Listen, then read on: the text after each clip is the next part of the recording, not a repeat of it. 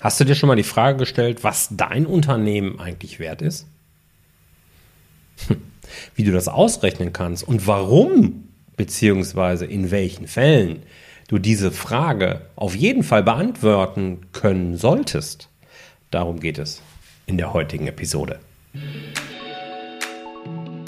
Herzlich willkommen zu Rosartig, der Unternehmer-Podcast von deinem Personal CFO.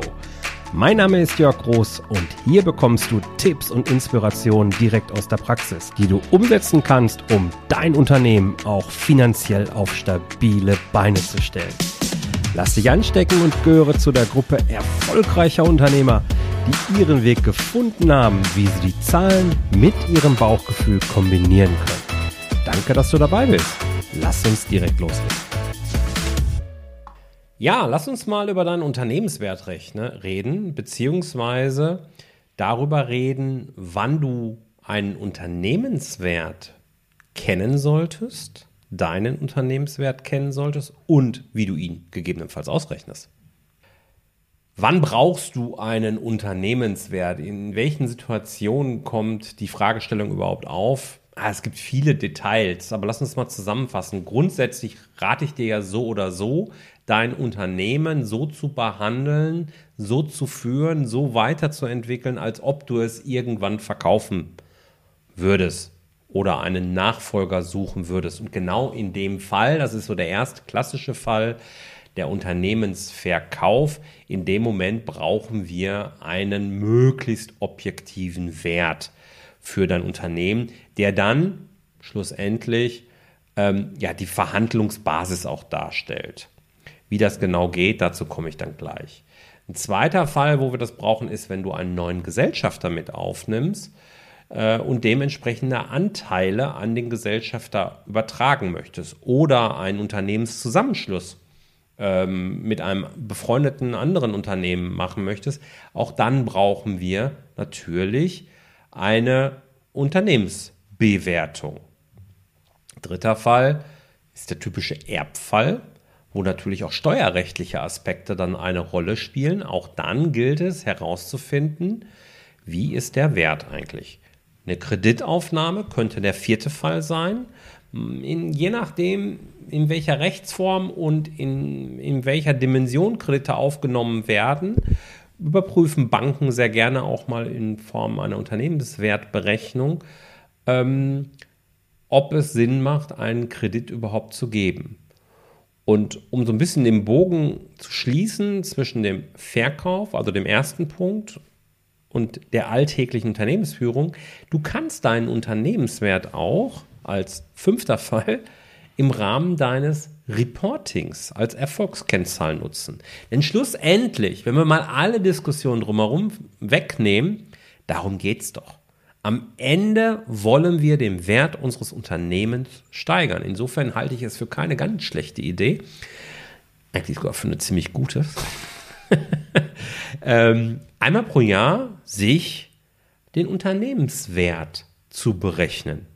Und bevor du jetzt denkst, um Gottes Willen, wie soll ich das alles machen, Rose, jetzt flippst du völlig aus, bleib cool, bleib dabei, äh, vertrau mir, das kann viel einfacher gehen, und als viele glauben.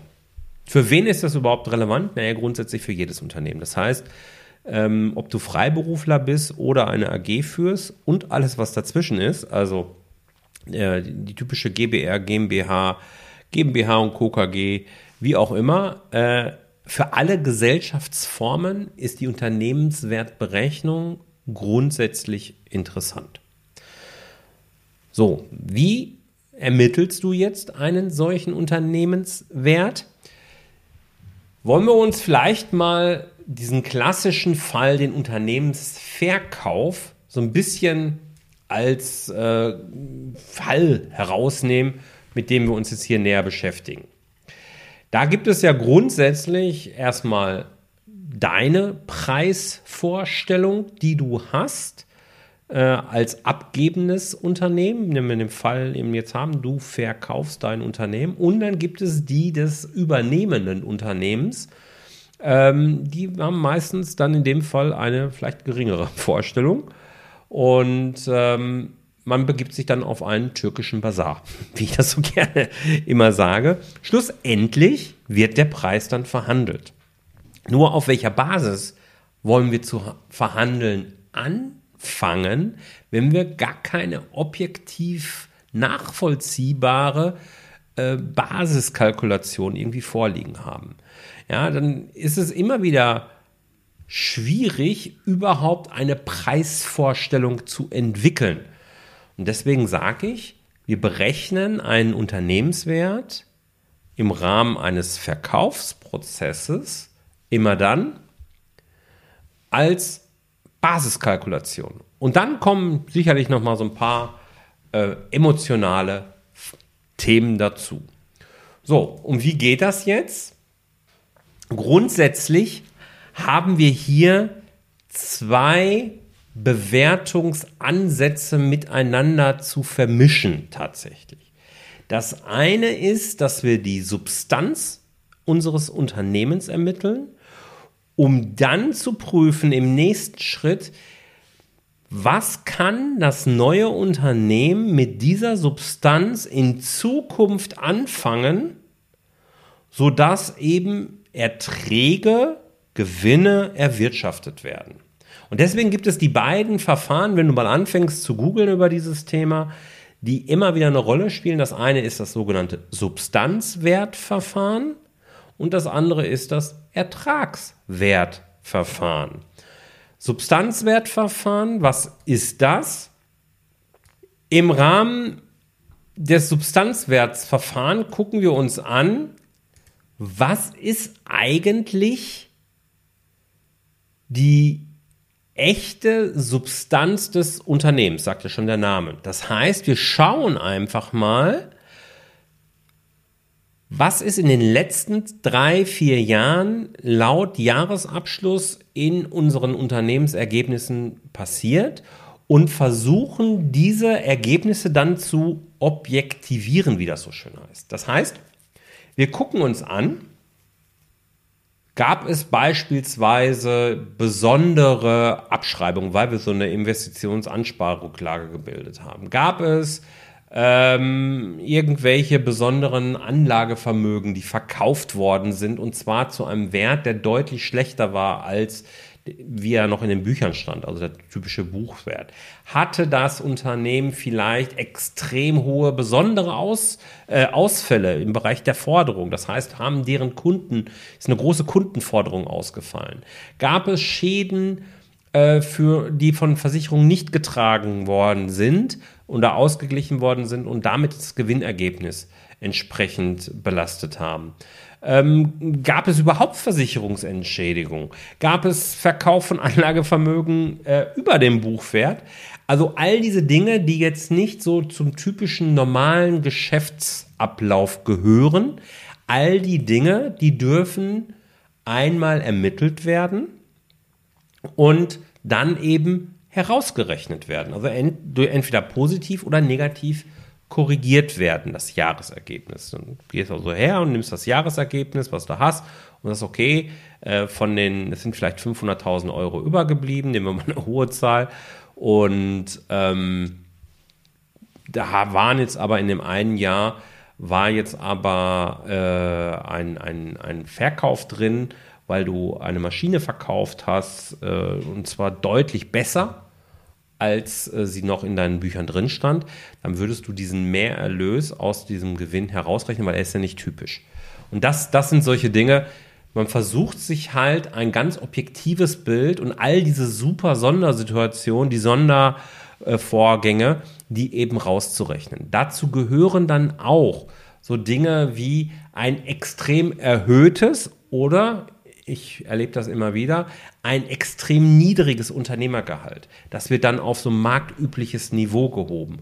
Oder wenn du gar keine Miete zahlst, weil dein Unternehmen eben in, deiner, in deinem Eigenbesitz ist.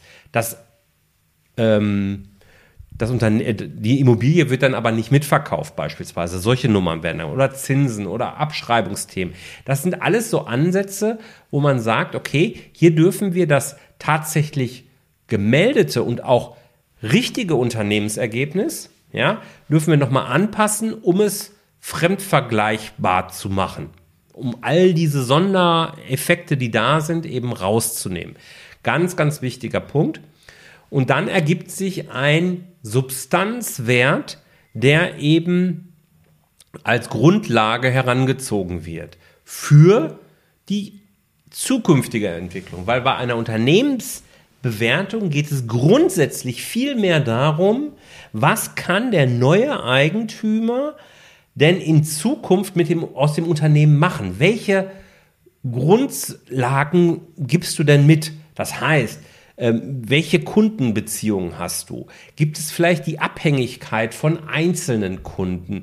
Ähm, hast du beispielsweise einen Kunden da drin, der 70 Prozent deines ähm, deines gesamten Umsatzvolumens ausmacht und die anderen 30 Prozent verteilen sich dann auf die anderen Kunden, dann ist dort ein hohes Risiko, was passiert für den Gesamtunternehmens, mit dem Gesamtunternehmenswert, wenn dieser eine Kunde dann wegbricht. Das heißt, man würde hier einen entsprechenden Abschlag kalkulieren. Dann guckt man sich überhaupt an, wie ist diese, wie ist der Unternehmenszustand, wie sind die Büroflächen, wie sind die, ist die Werkstatt, welche, welchem Zustand sind die äh, relevanten äh, Geräte. Gibt es gegebenenfalls äh, einzelne Personen, von denen der Unternehmenswert, der Gewinn im Wesentlichen abhängt? Aber man guckt sich genauso an, dass man, ähm, wie ist der Standort des Unternehmens und welche konjunkturellen äh, Erwartungen habe ich denn für die nächsten zwei, drei, vier Jahre? Und dann gibt es halt eben im Rahmen einer Planungsrechnung entsprechende Annahmen, die es auch zu dokumentieren gilt. Und man rechnet dann für die nächsten äh, drei bis fünf Jahre in etwa, rechnet man dann mit diesen Auf- und Ab- oder Abschlägen eine neue Jahreswertermittlung letzten Endes aus, also eine Gewinnermittlung für die nächsten Jahre.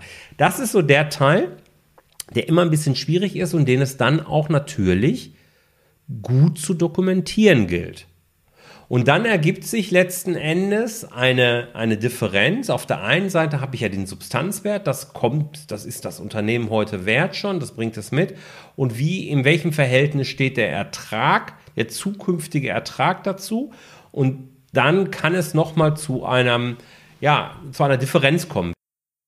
Gerade wenn wir ein Unternehmen verkaufen wollen und vielleicht sogar in echte Unternehmensbewertungsverhandlungen, wo wir über diese kalkulatorische Ermittlung des Wertes mit unserem potenziellen Käufer verhandeln wollen, dann, ähm, das nennt man übrigens Due Diligence im Fachchinesisch, dann ist es sehr sinnvoll und häufig auch unbedingt erforderlich, einen sogenannten Datenraum zu haben, der speziell gesichert ist und alle Regeln der, des Datenschutzes und der Sicherheit, dass also keiner von außen, außer die zugelassenen Leute darauf einsehen können, ähm, dass man so etwas zur Verfügung stellt. Und einen solchen Datenraum zur Verfügung zu stellen, da äh, eignet sich Center Device extrem gut und Center Device ist auch der Sponsor der heutigen Episode.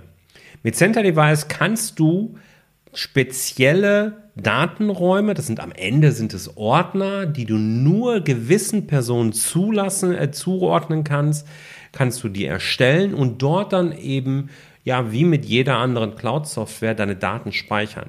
Im Rahmen einer Unternehmensbewertung eine unheimliche Vereinfachung, erst recht übrigens, wenn du sowieso deine Finanzdaten in einer ähm, GOBD und DSGVO-konform Cloud-Lösungen speicherst, wie es nun mal Center Device ist. Deswegen, gerade im Bereich Unternehmensbewertung, ähm, empfehle ich dir, Center Device in Betracht zu ziehen. Und damit du dir, guck dir Center Device gerne über meinen Link an, weil dann hast du noch den Vorteil, dass du Center Device testen kannst und bekommst deine Beiträge für den laufenden und für den nächsten Monat direkt wieder zurück. Wenn das mal kein Deal ist, guck dir das Center Device an. Link ist in die Show Notes. Wenn wir jetzt also den Ertragswert ermittelt haben, fragst du dich vielleicht, Moment mal, jetzt Jörg, mach nicht so schnell. Ich habe jetzt also Gewinne für die Zukunft ermittelt und ich habe die Gewinne der Vergangenheit ähm, auch, auch neutralisiert, objektiviert. Wie kriege ich daraus jetzt den einen Wert? Was man dann macht, ist, dass man beispielsweise für die Ertragswerte, also für die zukünftigen Werte, die auf Basis des objektivierten Substanzwertes auch entstanden sind, äh, weil ich darauf ja die Planung aufsetze, dass man beispielsweise die drei Jahre, für die du die Gewinne in Zukunft berechnet hast, dass man die, äh, dass man dazu einen Durchschnittswert ermittelt und diesen Durchschnittswert dann mit einem sogenannten Multiple, also einem Multiplikator, gewichtet. Da gibt es entsprechende Internetseiten. Ich packe dir einen Link dazu auch gerne in die Show Notes, ähm, wo du für deine Branche auch nachgucken kannst, in welcher Range solltest du einen solchen Multiplikator eben ansetzen. Kommt dann vielleicht vor, dass man sagt, okay, wir haben einen, äh, ein äh, neutralisiertes Gesamtergebnis für die Zukunft von durchschnittlich 550.000 Euro. Dann guckt man in so eine Tabelle rein und stellt dort fest, dass, das Mul dass der Multiple für deine Branche irgendwo zwischen 3 und 5 liegt. Dann würde ich jetzt mal hergehen und würde sagen, wenn nichts Besonderes dagegen spricht, dass du am unteren oder am oberen Rand irgendwie zwingend platziert sein solltest, dass man die 4 nimmt, Multiple als 4 und sagt dann 550.000 mal 4 sind also 2,2 Millionen, wenn ich das gerade mal so richtig gerechnet habe. Und dann hätte man einen Wert, mit dem man in die Verhandlungen wunderbar reingehen kann. Was kannst du jetzt also mitnehmen? Zunächst mal, es gibt nicht den einen Wert. Der eine richtige Wert, der von allen Seiten objektiv nachvollziehbar und hundertprozentig theoretisch belastbar ist, den gibt es nicht. Schlussendlich wird immer noch verhandelt, aber ohne diesen kalkulierten Unternehmenswert wird diese Verhandlung deutlich erschwert. Das Zweite, was du dir mitnehmen kannst, idealerweise machst du bei deiner Planung für das nächste Geschäftsjahr im Rahmen der Erstellung der Management Summary direkt eine Dokumentation der Sondersachverhalte mit und indirekt machst du es sowieso, weil wenn du meinem Prozess folgst, ich packe dir dazu nochmal einen Link in die Shownotes auch rein, wenn du meinem Prozess folgst, dann hast du ja am Ende sowieso ein Blatt, wo du Chancen und Risiken reinpackst und da eben auch nochmal zurückblicken kannst und sagen, okay, diese Sondersachverhalte habe ich hier berücksichtigt. Ja, in dem Bereich passt das ja wunderbar rein. Und dann hast du etwas, wo du direkt drauf zugreifen kannst. Unheimlich wertvoll, weil die Alternative ist, dass du auf einmal sechs, fünf, sechs Jahre später hergehst und gehst nochmal die ganzen Buchungen durch. Das kann ziemlich mühselig werden. Also eine Dokumentation der Standardprozesse unheimlich wichtig. Ich hoffe, dass ich dir mit dieser Erläuterungen, wie man einen Unternehmenswert und in welchen Fällen du das brauchst, äh, weiterhelfen konnte. Solltest du Fragen dazu haben, wende dich doch gerne an mich. Ähm, und dann, ja, ich kann dir super gerne auch dabei helfen. Ne? Da gibt es äh, noch sehr, sehr viele spannende Details, die es zu beachten gibt, die aber jetzt hier den Rahmen natürlich dann auch sprengen würden. Ja, ich danke dir, dass du dabei warst, wünsche dir eine tolle Woche und sag bis zum nächsten Mal. Ciao, ciao. Vielen Dank, dass du dabei warst. Wenn dir diese Folge gefallen hat, dann vergiss nicht, diesen Podcast zu abonnieren. Und wenn du das nächste Mal eine gute Freundin oder einen Freund triffst, dann vergiss nicht, von Großartig, dem Unternehmer-Podcast vom Personal CFO zu erzählen. Mein Dank ist dir sicher und bis dahin bleib erfolgreich und sei großartig. Dein Jörg.